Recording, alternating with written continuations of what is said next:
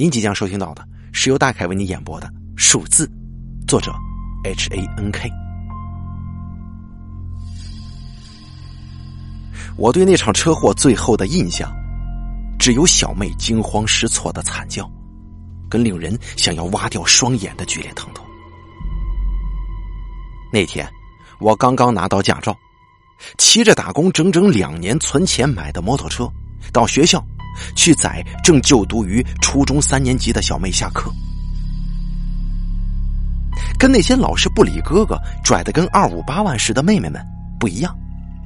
我跟小妹从小到大的感情一直都很好很好的，不曾打架，甚至连言语上的冲突都没有，是一对让亲戚朋友见了之后都非常称赞的模范兄妹。所以，当小妹提到对班上同学放学都会有很炫酷的摩托车接送的时候，感到羡慕了，我就立刻决定要在十八岁生日考到驾照的当天。给他一个惊喜。我想啊，我大概这辈子都忘不了小妹走出校门看到我之后露出的惊讶表情。但是这份幸福没有维持多久，就被那个酒驾的垃圾给毁了。根据警察的描述，那个狗娘养的，那个杂碎，他闯了红灯。整台车子硬生生的撞上了我们，我们两个人被直踩油门到底的力量给轰飞到了三十公尺之外。机车破碎的后视镜碎片喷入了我的双眼，小妹柔弱的后背更是撞在了电线杆上，脊椎断裂，横死当场。病床上，我一边听着，一边擦着似乎永远都流不完的泪水。我抱着最后的希望反驳道：“你骗人，你骗人！如果是那样的话，我我已经瞎了，那为什么？”身边的警察沉默了一会儿，说：“你的确是失明了，不过你的父母同意了医生的建议，把你妹妹的眼睛移植给你了。为什么会这样？”我放声大哭，竭尽所能的哭。我不知道自己跟妹妹到底做错了什么，才遭此横祸。我是烂命一条，老天爷想要拿，尽管拿走好了。但为什么死去的偏偏是小妹呢？他是那么的温柔，那么的善解人意，总是能在我达不到爸妈期望的时候给予我鼓励，在因为我喘不过气、课业压力几乎要自杀的时候伸出援手。他轻易的就能洞穿我的情绪，了解我心中所想。像他那样冰雪聪明又善良的人，更应该活下去，而不是我活着。李同学啊，我知道你很难过，但现在的当务之急，是把你与案发状况的描述与肇事者跟监视器的画面做对比，好理清车祸的责任呢，还得还你妹妹一个公道。你们应该得到理应的赔偿啊！警察向我展示了一下刚刚开启录音功能的手机，并告诉我准备好了就直接开口。我看着身旁的这位还算温柔的警察，我有些发愣了。更准确的说，警察头顶的异常让我有些不明所以。可能是刚才因为刚刚苏醒的关系吧，我没怎么注意。但是现在我清晰的看见，一串像是由黄色气体组成的三位数字漂浮在警察天灵盖的正上方，而且数字在二七七跟三二五的范围之内不停的跳动着。哎，你你你的头上，我本能的想伸手指向警察头顶，但是长期卧病在床的肌肉。萎缩了，让我几乎动弹不得。什么？我我头上，我头发上卡了什么东西吗？警察拨了拨自己蓬松的黑发，甚至还晃了晃头。怎么样？弄掉了吗？我摇了摇头。除了头皮屑飘落之外，那串诡异的数字仍旧还在。刚刚警察晃动脑袋的时候，也跟着一起移动。这串数字很明显是他专属的东西。我张开嘴巴，却不知该如何开口。身为一个刚刚遭受剧烈打击而苏醒的病人，我说的话，有人会信吗？大概是幻觉吧，我只能这样告诉自己。随后，我也不想管这件事情了，我就把发生意外的前前后后，娓娓说出来了。警察听着，点头着，可即便我很努力的不去在意。但是他头上缓缓上升的黄色数字，不断的吸引着我的眼球。那到底是什么东西呢？笔录结束了，警察再次向我保证，绝对会让那个酒驾的垃圾得到应有的惩罚。接着起身准备离开，我忍不住说道：“哎，那个警察先生，你的头上有一串数字在跳动。”你你看得到吗？警察有些狐疑的扬起脑袋，随后朝我摇了摇头。这期间，他头上的数字再度升高，到了四百五到五百之间。我什么都没看到。李同学啊，你刚刚做完这么大的手术，还是不要胡思乱想的好啊。他朝我露出一抹微笑，随即带上房门。依稀还能听到他的声音从门后传来。这情绪啊，是挺稳定的，可是这脑袋好像没恢复过来，真是可怜的孩子呀！可怜的孩子，我忍不住苦笑。我再次跟自己说服，那些数字只是幻觉之后出现的一些副作用。我的眼皮突然变得很沉重，慢慢的。失去了意识。再次醒来之后，我才真正的感觉到了不安。视线里的每个人，医生、护士、探病的亲戚朋友、爸爸妈妈，甚至连我自己，头上都有着一串带颜色的数字。大部分人都是黄色，有一些或许是灰色，数字大概都在两百到四百之间不等。而我透过镜子看到自己的时候，却是不断的在六百至七百之间跳动的黑色号码。这些数字到底是什么鬼呀？有了那个警察的前车之鉴，我没有再把这件事情向别人说，只是用了头上的数字、车祸异变、创伤幻觉等字眼进行了搜寻。我找到了一些类似我目前情况的经历。可惜呀，都是一些虚构的作品。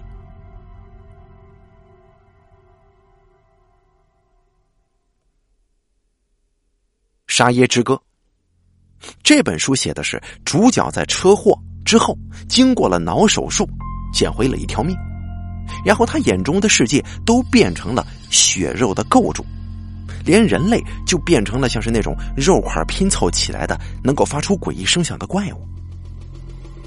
而《死亡笔记本》这本书，上面写着“死神之眼”带着能够看见人类寿命跟姓名的特殊能力。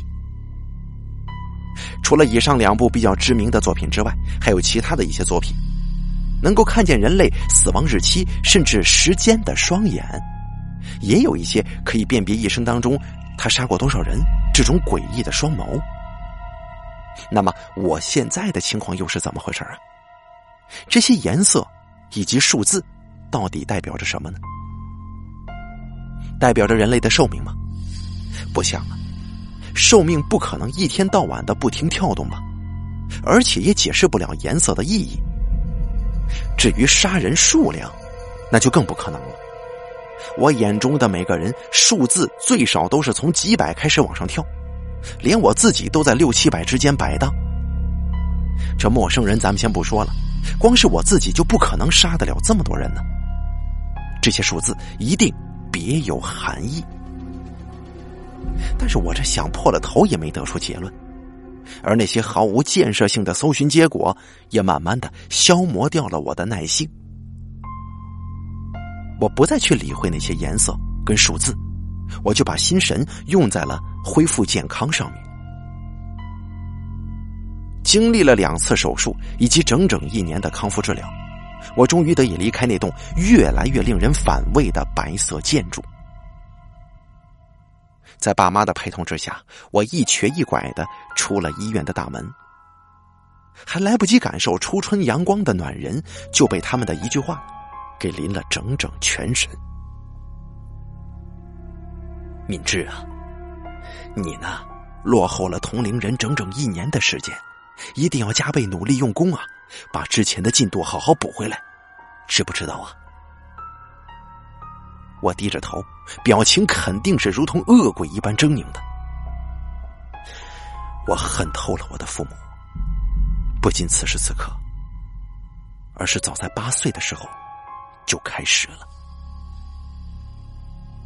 我出生在一个极度重男轻女的家庭，若是只有我一个长男也好，可悲剧就悲剧在我那愚蠢不懂得带套的父母又怀孕了。而且因为可笑的宗教信仰，他们不能堕胎，只好把这个他们原本不想要的女孩给生了下来。妹妹总是穿着从旧衣回收箱捡过来的不合身的衣服，每次新年的红包都是象征性的空红包袋子，也从来不知道家人在运动会的时候到场支持是什么样的感觉。不闻不问，漠不关心。是爸爸妈妈对妹妹教育的八字真言。他们从来都没有对妹妹尽过父母应有的责任。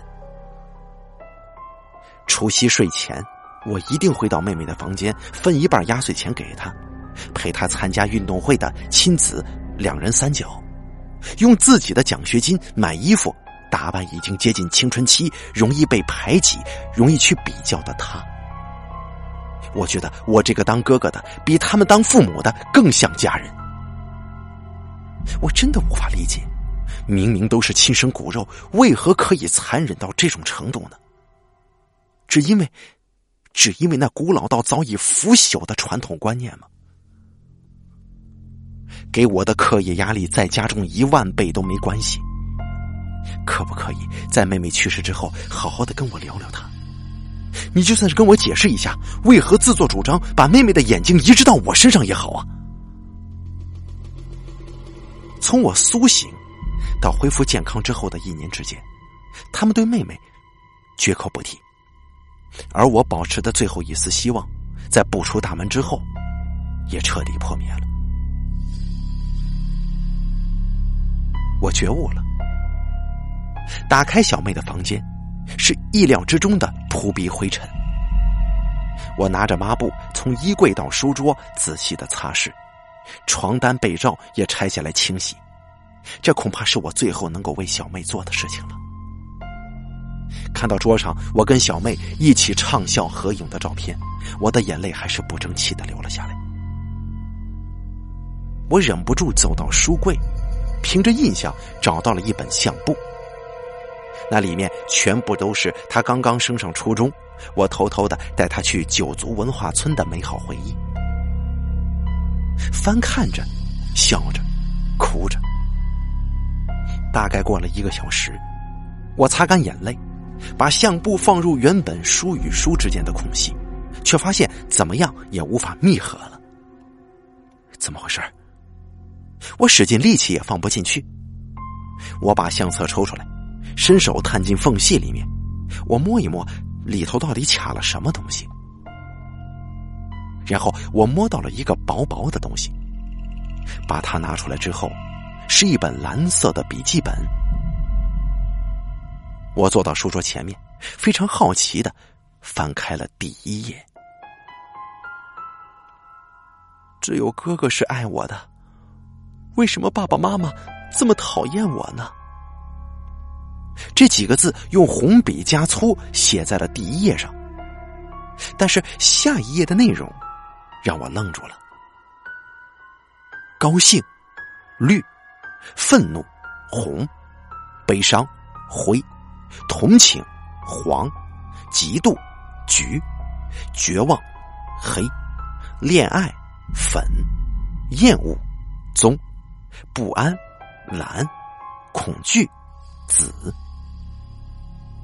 一个又一个的情绪配上了一个又一个的颜色，条理分明的满满的列在了这一页上。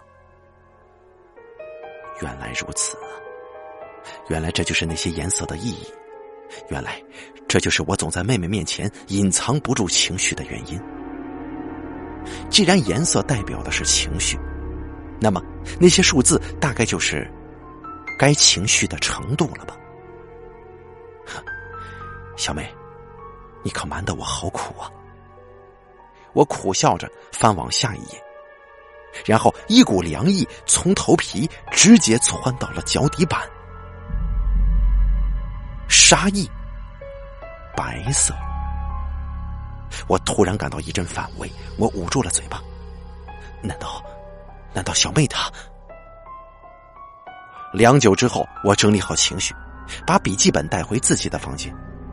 我观看起了妹妹这几年辛苦观察之下得到的珍贵研究，也多亏了小妹的笔记，我总算是明白了那些五颜六色的数字到底代表了什么。然而，这些也为我的生活带来了巨大的改变。回到校园生活之后，看着同学与同学之间对话，他明明嘴巴上说着“哇，你新剪的发型好可爱呀”。但是头上却顶着代表厌恶的棕色，这种一眼就能看穿的口是心非，这种能力让我有趣了好一阵子。可很快，痛苦的滋味就降临了。当我看到最好的朋友跟我聊起那场车祸，哀伤的表情配上翠绿色的七七七的时候，我差点控制不住自己的情绪。要不是我的手还没痊愈，我绝对能把他打到他女朋友都不认得他。不过还好，像他这种表里不一的垃圾并不多。这个世界上的人大部分都是表里如一的，否则我非得被这种能力给逼疯不可。我不禁黯然神伤。想必小妹亲眼看到自己的亲生父母是那么的讨厌自己的时候，她肯定难过到几乎崩溃吧。时光荏苒，很快就到了大学考试。我这双眼睛，也就是妹妹给我的礼物，陪伴了我也一年多了。我也渐渐习惯了每个人头上的数字，我把它视为人类构造当中该有的一部分。而且，因为我能够洞悉一个人最真实的情绪，我身边的朋友都是真心的。那些表面上对我的遭遇充满同情，实际上却感到活该的废物们，都被我列入了拒绝往来的用户。我的态度与目标并没有因为这项能力而改变，我的志向仍旧是名校的化工系。我打算一考上大学，就跟这个恶劣到极点的垃圾家庭说再见。在学校测试的第二天，最后一项考试科目结束，我接起手机，立刻就收到了这个好消息。我们小区附近的一间炼油厂，因为不明原因发生了爆炸，加上瓦斯管线因为老旧腐蚀发生外泄，引发了连环气爆。总共死了两百四十七个人，其中就包含了我的父母。我一屁股跌坐在地板上，嘴角裂开，泪珠一滴一滴的往下流。我清楚明白，那是喜悦的泪水。可是那么多人跟着我爸妈一起陪葬，还是不禁有强烈的罪恶感产生了。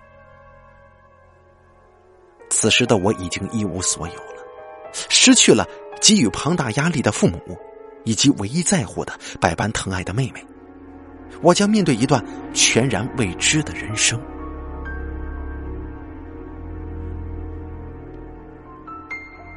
爸跟妈的葬礼是跟所有气爆的受害者一起举办的，我全程面无表情。整个告别式的现场一片黑灰色。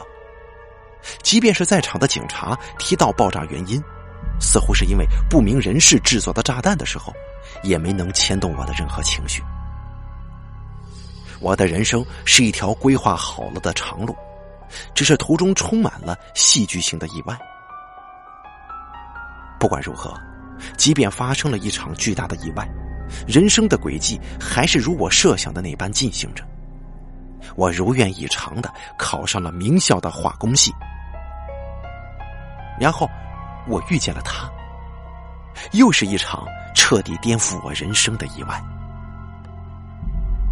在新生茶会上，他一出现就吸引了所有人的目光。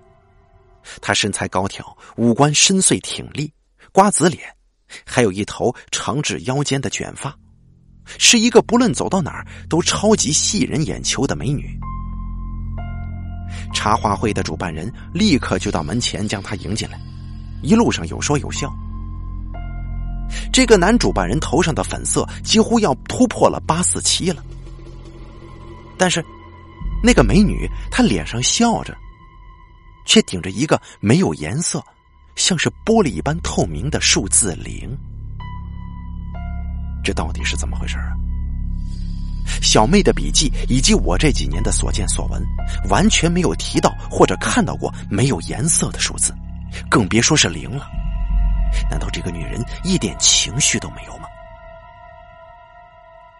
正当我愣愣的盯着她思考的时候，那个女人也走进了餐桌旁。而她如一滩死水的数字，在我们两个四目交接的时候，产生了剧烈的变化。一六七二五八四七九六六八九八幺一四七九，最后数字竟然突破了四位数，但是数字没定格，而是以一种惊人的速度在持续上升。我整个人几乎石化了，就像是刚从被水中捞出来一样湿。那个女人头上的颜色，是几乎要发出圣光的白。她轻轻的在我左手边的空位上坐下，我整个左半边身子瞬间一麻。人到齐了，一群属于大学新鲜人的聚会开始了。这过程聊了些什么，我一点都不知道，只是隐隐约约的感觉到。似乎都集中在我身旁的女人身上。我不停的喝着免费的白开水，脑袋一片空白，全身被莫名的恐惧情绪所塞满。若现在有一面镜子在我面前的话，里面的我大概是爆表的紫色吧。我百思不得其解，这个女人到底哪里有毛病啊？好端端的，她为什么会对我产生如此强烈的杀意呢？突然之间，我的左肩被人拍了一下，我下意识的撇过头去，一张绝美的容颜如同花朵一般绽放。同学，轮到你自我介绍了。我从椅子上跌坐了下来，那个女人头上的白色数字不断的刷新我所见过的最高纪录。我我我身体有点不舒服，我失魂一般的呢喃，不顾一切的冲进厕所，随便找了个隔间，我抱着马桶一阵狂吐，几乎要把整颗胆汁都给吐出来。不知过了多久，茶话会主办人的声音伴随着敲门声响起了，这才把我的意识唤醒回来。我解开锁，走出隔间。主办人马上惊叫了一声：“我靠，你你怎么了？这脸怎么白成这样啊？”啊，抱歉，我实在真的是很不舒服，我想回家休息。说完，我也不等他回应，出了厕所就径自离开餐厅。我快步走进最近的超级市场，买了一把美工刀，拆开放进口袋，我这才感觉到一丝丝的安心。真的是好恐怖啊！这个世界上怎么会有如此恐怖的女人呢？我走在人行道上，兀自喘气。我有一种死里逃生的如释重负。我一语不发的走进列车站。恐惧退去之后，我发现我一点办法也没有。我迟早还会再碰上那个女人的，除非转学。为了一个第一次见面的女人就转学，开什么玩笑？这未免也太荒谬了吧！不过，那个女人都可以对第一次见面的人爆出如此强烈的杀意，她肯定是个心理变态，没错了。我花了一整晚进行思考，我做出了一个连自己都觉得窝囊的决定：我转学了。日子总算是回到了正轨上，我再也没见过那个诡异的女人。但是那个仅有一面之缘的女人，却让我养成了随身携带小刀的习惯。现在我口袋里要是没有一把蝴蝶刀防身，我都会紧张到不停的冒汗，几乎寸步难行。人生就是那么奇妙，我的人生因为那个狗屁的茶话会改变了。现在的我一边打工，一边思索着未来的新志向。总之，化工系是不可能了，那不过是为了制造知识而硬读的罢了。更何况，我不想再有碰上那个女人一丁点的机会。现在，我的生活是舒适随意的。每天早上读读书、打打游戏，下午工作到十一二点，再买个宵夜回出租屋饱餐一顿，算得上是另一种无忧无虑了。那天也像往常一样，我买了一碗蛋仔面加卤蛋回去当宵夜。回到家锁完门，还来不及转身，腰间就传来一阵剧烈的疼痛，当时面撒了一地。我痛苦的转头，我看到了那个如同噩梦一般的女人。终于等到你了。她咧开嘴，表情是我这辈子见过的最病态的笑容。血珠顺着他左手的那把匕首刀尖滴下来，滴滴答答的。他像是戏弄猎物的猎人，慢慢的靠近。我忍着疼，咬着牙，不断的后退。不行，这次我不可以再这么孬种了。我悄悄的把手伸进口袋，是我的了。他大笑一声，猛地朝我扑了过来，腹部再次爆出了剧烈的疼痛。可这次我的蝴蝶刀也没入了对方的胸口。他脸上的笑容慢慢的收拢，眼一闭，倒了下去。我用所剩无几的意识拿出手机。拨打了报警电话，接着就什么都不知道了。媒体跟警方称呼这个女人叫猎医者，猎是捕猎的猎，医是医生的医，者是忍者的者。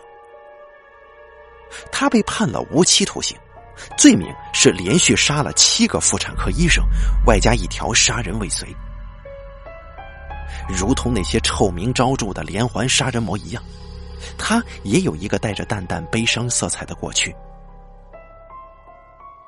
他十五岁那年，被在网络上玩游戏认识的网友给轮奸了，怀了一个不知道老爸是谁的种。找了个医生堕了胎之后，就开始了他猎杀妇产科医生的杀人魔之路。所有的人，包括我都觉得莫名其妙啊。他要杀，为什么不去杀那些强暴他的混账东西，却专门要找那些无辜的妇产科医生呢？而比那件事情更难以理解的，就是为什么他杀人目标会转向我呢？我既不像瑞斯叔叔一样会堕胎，更不是妇产科医生，到底为什么要找上我？这个答案只怕再也找不到了，因为那天之后。我再也没见过他，而我又建立了一条新的人生道路。靠着小妹赠予的这双眼睛，我轻易的脱颖而出了，成了破案率最高的刑警。再加上我懂得察言观色，深受长官的喜爱，我很快就爬到了同龄人难以想象的位置，终于获得了那个权利，就是见到他的权利。十九岁的我，因为躲他而转学，而如今我付出了十年的时间，只是为了再见他一面。人生际遇就是这么可笑。我坐在特制的强化玻璃前面，有些坐立难安。都过去这么多年了，他带给我的恐惧感从未真正的稀释过。铁链声响起了，他在狱警的带领之下走进了我的视线。如我所料，他透明的灵在见到我之后，迅速的浓稠成白色，不停的往上飙升数字。他扑到了强化玻璃上，神情狂热的伸出舌头舔了一口。粗心大意的狱警赶忙把他拉回到椅子上靠住。非常抱歉，长官。呃，狱警懦弱的声音透过特制的孔洞传了过来。我摆了摆手，表示不在意，并且礼貌的请他离开。狱警起初的时候有些犹豫，但是看着被靠在铁椅上安安分分的他之后，他听我的命令走出了房间。好久不见了，你，你还是那么漂亮啊！我突然有些语无伦次，现在想想，好像是我第一次跟他说话。刚刚的失态真的很抱歉，吓到你了吧？他满面笑容的盯着我，你也一样呢，一点都没变。什么？我干笑，也不知他是以什么来判断的。他始终笑眯眯的看着我，头上的数字。一直在飙升，不曾停下过。我实在是忍不住了，问出了那个困扰我十年的终极问题：你到底有什么毛病？怎么那么多人不杀，偏偏找我呢？再说了，我可是看过很多关于你的数据，我可不是什么妇产科医生啊。他的表情终于变了，一副原来如此的脸。他突然压低声音。我告诉你个秘密，靠过来点儿，再靠过来点儿啊！我只好起身，将耳朵贴近强化玻璃上的小孔，偷偷告诉你，其实啊，从我有意识以来，我就看得到每个人身上的数字。我活了好几十年，都不知道那些数字的含义。绝大部分人是零。有极少数的人是一，头顶着一的数字，这种人根本就是凤毛麟角。唯一一个超过五的，是我第一个遇到的妇产科医生。当他拿掉我的孩子，数字从七变成八的时候，我终于明白那些数字的含义了。他们的含义就是杀人的数字。那是那个人从出生至今杀人的数字啊！我看着镜子里显示为零的自己，我突然觉得好难过。我不想要自己是零，我不喜欢那种感觉。刚好那个妇产科医生一直很频繁的约我，不如就拿他来开刀好了。他的体型比我高大的多，正面挑战他几乎是不可能的。还好，他很喜欢跟我做爱，所以我在他射精、危机意识最低迷的时候，割开了他的喉咙。接着，我马上冲到厕所照镜子。你猜我看到了什么？我看到了九，一个大大的九啊！你知道这代表什么吗？杀人数是可以累加的。本来是零的我杀了一个人，击杀数字就直接飙到了九。所以说呀，要杀就杀那些有数字的人。可惜世界上的人都不用心，大部分都是零。我只能找那些有拿过小孩的妇产科医生下手了。我这么认真的在玩，哪像你一点都不努力，过了十年数字还是停在那儿不曾改变。不过我也不得不服你呀，你果然是个高级玩家，还会随身携带武器呢。要不是临时被你捅了一刀，你那头顶上二百四十七的数字，早就加到我身上了。喂，喂，你是什么表情啊？对不起啦，我跟你道歉，你让我离开这里好不好啊？我跟你保证。我绝对不会啊，再打你的主意，偷吃你的数字了。我会脚踏实地的杀，我们一起玩，公平竞争。你说好不好啊？好了，数字的故事演播完毕，感谢您的收听。本故事作者 H A N K 由大凯为您演播。